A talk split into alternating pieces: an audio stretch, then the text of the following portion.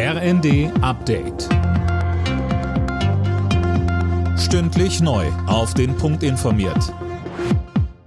Ich bin Gisa Weber. Berlin und Kiew nähern sich offenbar wieder an. Bundesaußenministerin Baerbock soll demnächst in die Ukraine reisen. Das hat Kanzler Scholz am Abend gesagt. Mehr von Max Linden. Zuvor hatte Bundespräsident Steinmeier mit dem ukrainischen Präsidenten Zelensky telefoniert. Dabei wurden Steinmeier, Scholz und alle Ministerinnen und Minister der Bundesregierung nach Kiew eingeladen. Vor drei Wochen hatte die Ukraine noch auf einen Besuch des Bundespräsidenten verzichtet. Wann Scholz und Steinmeier der Einladung folgen, ist noch offen. Am Wochenende will erstmal Bundestagspräsidentin Baas in die Ukraine reisen. Die Bundesregierung will mit einem zweistufigen Gesetz die Jagd auf das Vermögen russischer Oligarchen in Deutschland verstärken.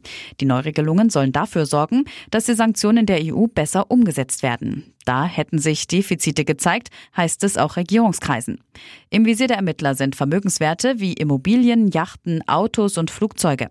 Künftig sollen die Behörden diese Vermögenswerte auch sicherstellen können, wenn noch unklar ist, wem sie tatsächlich gehören.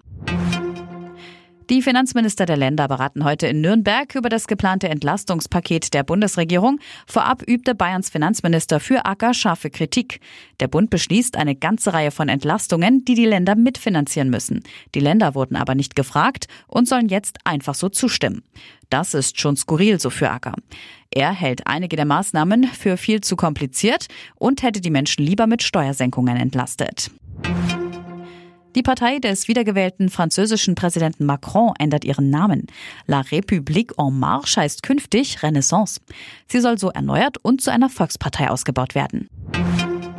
RB Leipzig hat den Einzug ins Europa League-Finale verpasst. 1 zu 3 der Endstand im Halbfinalrückspiel bei den Glasgow Rangers. Die treffen im Finale auf Eintracht Frankfurt. Die Frankfurter setzten sich zu Hause 1 zu 0 gegen West Ham United durch.